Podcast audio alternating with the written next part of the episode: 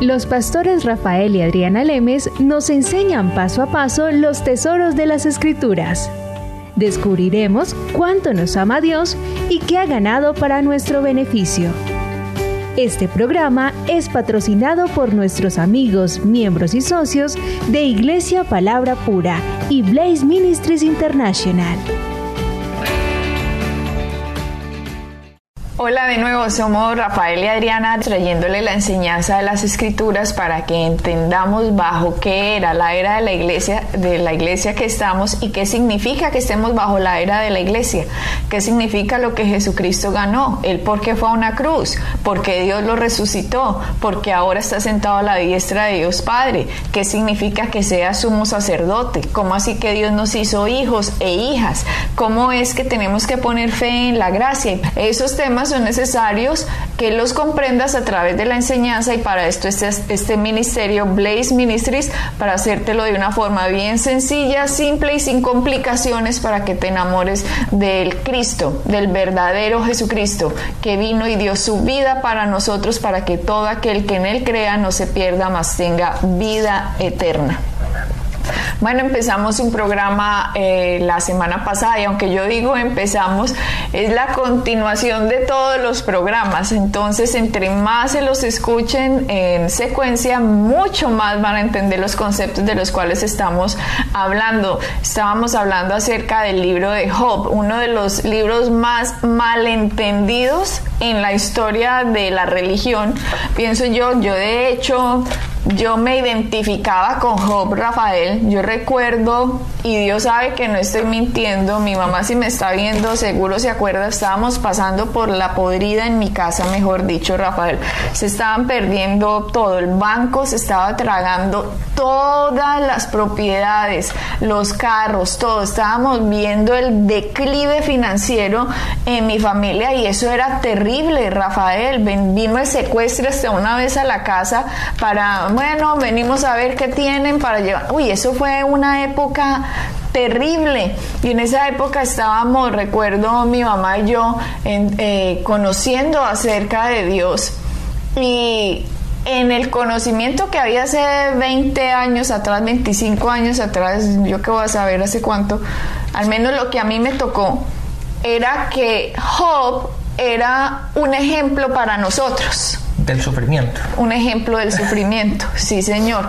Y lo peor, Rafael, yo no sé a quién fue el que se le ocurrió decirme que el libro de Job sucedió en siete años. ¿Puedes creerlo? Y viene uno y ve, y el libro de Job comprende solo nueve meses. Y por lo tanto le dije yo a mi mamá, recuerdo que mi mamá estaba en la cocina cortando, no cebollas y estaba llorando. estaba cortando papas, no cebollas, porque yo la recuerdo perfectamente, tengo esa imagen de ella llorando así, picando algo en la, en la tabla en la cocina. Y llego yo, la sabionda, mami, no llore recuerde el libro de Job. Entonces mi mamá me dice, sí, porque yo, esto es una prueba de Dios para que seamos pacientes. Y la prueba dura siete años, mami. Y mi mamá, ya llevamos uno. Qué esperanza, ¿no? Sí, nos faltan seis. Qué horror, Rafael. Claro, lo que es no saber. La ignorancia mata. ¿Por qué? Porque la ignorancia no le deja que la fe sea puesta en una verdad, sino que usted pone la fe en una mentira. Empieza el temor a apoderarse de usted. Es como si uno viviera, Rafael, es como si cada ser humano en esta tierra tuviera una esfera, digámoslo así. Y esa esfera usted no la va a poder pasar hasta que no renueve su mente. Es como algo que hay en el frente de cada uno rodea, o rodeando a cada persona. Por eso la palabra dice, tal cual piensa un hombre en su corazón, así, él tal es, así es su vida, así es su futuro, así son sus finanzas, así es su estado de salud. Exactamente. Adriana, déjame decir algo porque lo que tú acabas de decir es muy importante para que la gente a mí hay veces que me gustaría decir tanto, porque son verdades tan sencillas, pero que si realmente las entendemos y las empezamos a ejecutar, nos elimina de una cantidad de problemas. En, el programa anterior hablábamos de que, de que le creemos a alguien cuando dice algo, pero realmente no sabemos si es verdad o mentira, sino simplemente porque lo dijo Pepito y consideramos que Pepito tiene cierto conocimiento, lo, lo recibimos como verdad y no lo es. Y tú dijiste ahora que en aquellos tiempos, cuando estaban pasando esto, alguien dijo que el libro de Job duró siete años o el sufrimiento de Job duró siete años. Y tú, no realmente no sé quién lo dijo, pero obviamente lo tomaste como verdad porque le dijiste a tu madre, no te preocupes mami, porque son siete años, pero gracias a Dios ya estamos en el primero, así que solamente seis años más de sufrimiento y salimos de esto. Sí, eso es lo que... Ahí está el problema, porque ¿de dónde salieron los siete años? No sabemos. ¿Quién lo dijo? No sabemos. ¿Por qué lo dijo? Tampoco lo sabemos. Pero lo tomamos como verdad. Y lo peor es que nuestra mente empieza esa creencia a y nos los creemos nosotros mismos porque empezamos a meditar, bueno, ya gracias a Dios nos quedan seis años y tres meses. Y salimos de esto. Y ahí en, nosotros nos empezamos a creer esta creencia y estas fortalezas que, que debido a ello nosotros mismos somos los que nos mantenemos en estos huecos que nosotros nos creamos. Claro.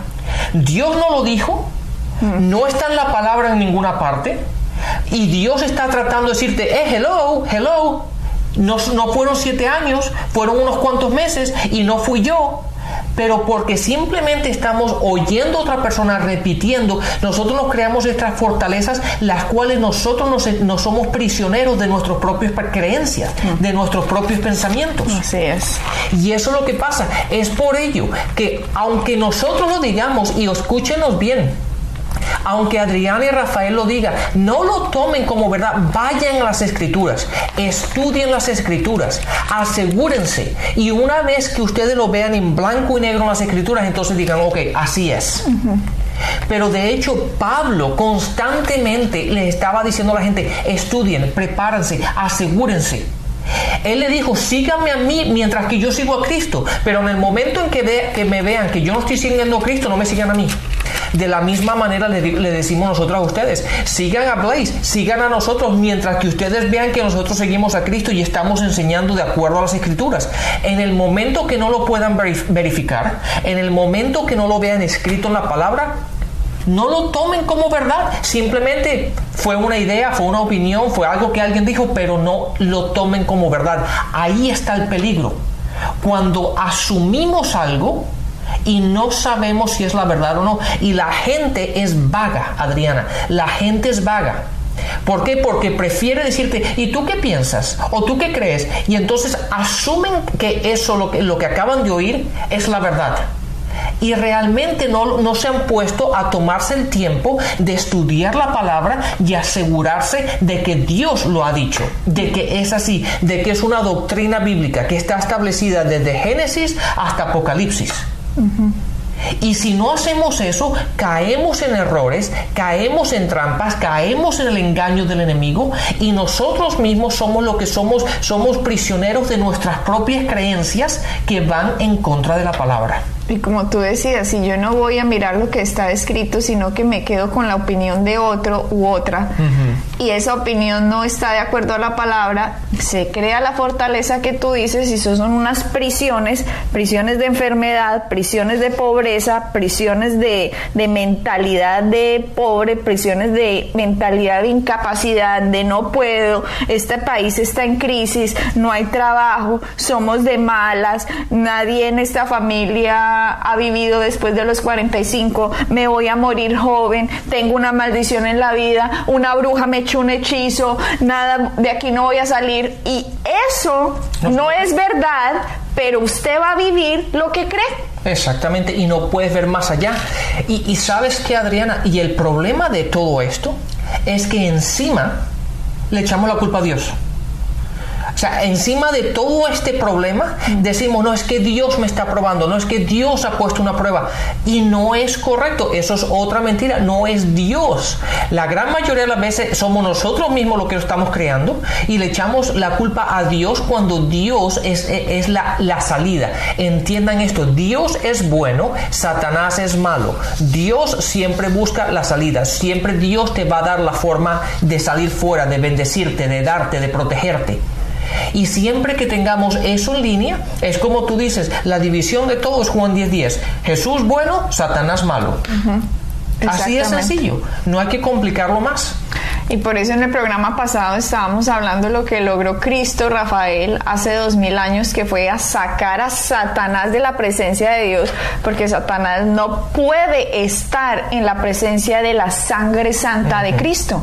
Y por fin la sangre santa de Cristo había quitado el pecado de en medio de Dios y los hombres, por lo tanto ya no puede haber acusación delante de Dios de parte de Satanás, porque por eso la Biblia llama Jesús es el abogado de los hermanos. Ustedes ya entienden por qué estos términos legales que la Biblia tiene, Dios es un juez, Satanás es un acusador, Jesucristo es un abogado.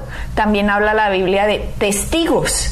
¿Y saben quiénes somos los acusados por Satanás? Los seres humanos. Esto es como un gran una gran corte una gran corte en el universo Rafael donde nosotros formamos parte de esa corte y hay unos testigos que son los ángeles mismos y no tenemos ni idea. El ser humano no se está dando cuenta de estas dinámicas que están sucediendo en el universo y creen que porque van a misa o a la, a la iglesia el domingo ya hicieron su labor religiosa y no entienden estas verdades. Y hay que despertar, ¿no? ¿Acaso no dice la palabra, despiértate tú que duermes y te alumbrará Cristo? Por eso dice esas cosas la palabra. Y Job vivió en una época antes de que esto sucediera, antes de que por fin se pudiera sacar el acusador de los hermanos delante del trono de Dios. Y por eso en el libro de Job, que está lleno de unas ah, riquezas, Rafael, impresionante, es un libro que comprende nueve meses, Dilo otra vez, Adriana, no, no, siete años, es un libro nueve meses. Nueve meses comprende el libro de Job aproximadamente. Es un libro escrito antes de Abraham, porque aquí no se nombra ningún pacto, Rafael, ni de la ley de Moisés, no había ningún pacto, o sea que tiene que ser antes de Abraham. Es tal vez uno de los libros más antiguos de la humanidad probablemente escrito, obviamente tuvo que ser escrito después de Génesis 11, de lo que cuenta Moisés en el Pentateuco, de lo que sucedió en los primeros capítulos de Génesis 11. Así que Job se encuentra en ese espacio de tiempo en el que fue escrito y tiene unas verdades impresionantes, como que la tierra cuelga en medio de la nada. ¿Acaso Rafael? Ese versículo se los tengo que leer porque es muy interesante. Ah, sigue hablando. ¿Acaso en esa época cogieron un cohete y se fueron por allá a tomarle una foto a ver la Tierra, una esfera colgando en medio de la nada? ¿Cómo es que en este libro dicen que la Tierra cuelga en medio de la nada. O sea, ¿cómo lo saben si no tenían un cohete, Rafael, para irse a ver qué era así? O sea, no había posibilidad humana de que alguien supiera que la Tierra colgaba de la nada, a no ser por lo que ahorita la tecnología que nosotros sabemos, pero la palabra demuestra que es inspirada por el mismo Dios, si no ellos no podrían saber eso. Exactamente, te lo voy a leer, Adriana, o se los voy a leer para que lo oigan. a en la nueva versión viviente. Lo encontramos en el capítulo 26, en el versículo 7 dice, Dios extiende el cielo del norte sobre el espacio vacío y cuelga a la tierra sobre la nada. Imagínate. ¿Mm? ¿Ah? Eso está en el libro de Job. También se encuentran verdades como la de la condensación, que el agua sube por el sol y se forman las nubes. O sea, el sistema de condensación está descrito en el libro de Job. También dice que el hombre es conocido por sus manos. ¿Cómo vas a ver en esa época que por las huellas digitales, Rafael, que viene solo hasta hace unos años atrás a descubrir lo de las huellas digitales, cómo hace miles de años está escrito que el hombre es conocido por sus, por sus manos? Y cómo habla de las estrellas, habla el libro de Job, habla de la osa mayor, habla del Orión, habla de la cruz del sur, Rafael. Esas estrellas que en la navegación los, mm, los que se aventuraban al mar, Rafael, podían ver las estrellas y hay una cruz que se llama la Cruz del Sur. De hecho, tiene la forma de una cruz y cuando el navegante podía ver esa estrella, encontraba el camino, a casa. Igual que la cruz hoy nos lleva el camino a la casa. ¿Ah? ¿Ah? Qué impresionante. La cruz, el camino a casa. Y esto está escrito en el libro de Job. De hecho, esa estrella fue puesta en la bandera de los australianos pero esa, perdón, no esa estrella, esa cruz, ese símbolo fue puesto en, en la bandera de los australianos, pero esa cruz es para toda la tierra, donde vamos a encontrar el camino a casa, porque nuestra verdadera ciudadanía es el cielo, y con la cruz encontramos nuestro camino a casa. Así es, Adriana, de hecho, el libro, el libro de Job tiene más de 15 verdades científicas en que hoy día, o en los últimos años, no te puedo decir exactamente en cuántos en la última era, es cuando los científicos están encontrando que lo que encontramos en el libro de Job es, es, son hechos verdaderos, es, es, real, es, es, verdad. Cuando Job, el libro más antiguo que encontramos en, el, en, el, en, la Biblia, ya hablaba de eso. Y hoy día es cuando lo estamos, lo, estamos, lo estamos averiguando, lo estamos confirmando. Y a ver, gente que desprecia este libro diciendo que no es verdad, Rafael, el engaño de Satanás, haciéndole creer una mentira para que usted no encuentre su camino a Dios. Exactamente. Que es Cristo. Impresionante. Adriana, yo sé que te vas a meter en profundidad con este libro, pero quiero decir una cosa para que lo, lo entiendan bien. Toda la palabra, la Biblia entera, los, los, 66 libros son inspirados por Dios, pero no todo lo que está en la Biblia fue dicho por Dios. No, claro. ¿Okay? Eso es muy importante porque en el libro de Job hay muchas cosas que hablaron sus preciosos, uh, sus preciados amigos que, real, que, que, no son doctrinas bíblicas. Simplemente fue la, la Biblia dice lo que ellos dijeron y fue inspirado por Dios para que nosotros lo tengamos como, como un record, como un récord, un récord de lo que tenemos. Pero no fue, no fue Dios dijo esto o no es una doctrina bíblica, sino simplemente fueron los comentarios que hicieron los amigos sobre la situación de Job. Sí, yo sé por qué estás diciendo eso, porque a más de uno le habrá pasado como a mí me ha pasado. Y de hecho, tengo a alguien que conozco que fue a, que fue, no, le tocó ir porque el papá lo, se murió, Rafael, tenía 12 años este niño, hmm. en esa época, pues ahora ya está grande, pero a raíz de lo que, sus, lo que dijeron en el funeral de su papá, él odiaba a Dios, un niño de 12 años. En esa época. Se muere este señor, creo que de una enfermedad, y en el día del funeral, el que estaba dirigiendo el funeral, como dice el libro de Job, Dios dio, Dios quitó. Sea su nombre glorificado. Miren, Dios dio, pero Satanás fue el que quitó. El problema es que Job no tenía la revelación de que Satanás era el que estaba haciendo todo eso, porque Job no tenía el libro de Job para leerse los primeros capítulos y darse cuenta que Satanás hizo eso. Pero viene un mal informado de la palabra que se las da de que sabe y va a enseñar y le dice a la gente, Dios dio, Dios quitó. Dios te mandó este bebé, pero Dios te lo quitó porque necesitaba un angelito en el cielo. Dios no es esquizofrénico y después te lo dicen con esa voz tan solemne como sí, sí, sí, sí, Rafael. Entonces imagínate, hay gente que odia a Dios porque el mensaje no fue predicado de acuerdo a la palabra, sino de acuerdo a las ideas de un ignorante que se las viene a dar de que sabe y resulta que no sabe. Porque no viene a exaltar el nombre de Dios ni le viene a dar gloria, honor a su nombre y justificar a Dios en sus actos, sino que viene a ponerlo como, como obras de Dios, lo que no fue de Dios. Este muchachito dice que ese día que oyó que Dios le quitó a su papá, se fue llorando a decirle groserías a la casa. Él dice, me metí en mi casa y empecé a gritar un poco de groserías al cielo porque me habían matado a mi papá. Y, y Dios no le mató a su papá, pero debido a eso, a una frase escrita en la palabra que Job dice, Dios dio, Dios quitó, sea su nombre glorificado. Pero no, 50% de lo que él dijo era correcto. Dios dio, pero el que le quitó fue Satanás, el acusador de los hermanos que tenía derecho y entrada al trono de Dios antes de la cruz debido a lo que le había entregado a Adán y Eva en el jardín del Edén. Entonces son, eh, de hecho, dice una verdad que dice Job, creo que eso está en Job 9, no, no sé bien, que dice, ojalá yo tuviera un mediador como entre Dios y yo.